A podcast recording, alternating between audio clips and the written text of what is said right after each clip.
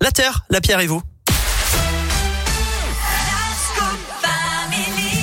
La Terre, la pierre et vous, rubrique axée sur euh, l'écologie. On vous donne des petits euh, conseils, des petites astuces pour essayer de préserver notre planète, de faire au mieux. Voilà, des petits gestes au quotidien. C'est plein de petits gestes qui font beaucoup à la fin, forcément. Des fois, on se dit, bon, j'achète plus de bouteilles en plastique, mais bon, euh, mon voisin, il en achète. Ouais, mais c'est plein de petits comme ça.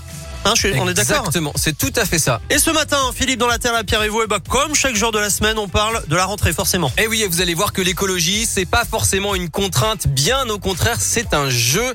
Exemple, euh, bah, à l'école, tiens, ça tombe bien, c'est la rentrée. Ah oui. Alors en France, il faut savoir que seuls 12% des élèves habitent à plus de 5 km de leur école.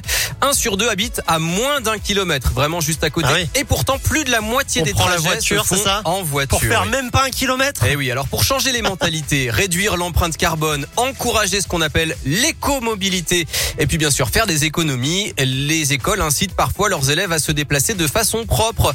Exemple à Satonnet-Camp, c'est à côté de Lyon, c'est le conseil municipal des jeunes qui a lancé l'idée.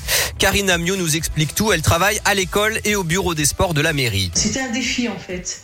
Pendant une semaine, chaque jour, il devait dire de quelle façon il s'était déplacé pour venir à l'école. En fonction de son déplacement, il gagnait plus ou moins de points pour sa classe. Si l'enfant vient en marchant, il a un point. En vélo, un point. En trottinette, un point. Si euh, il habite à proximité qu'il vient en voiture, il n'a pas de point.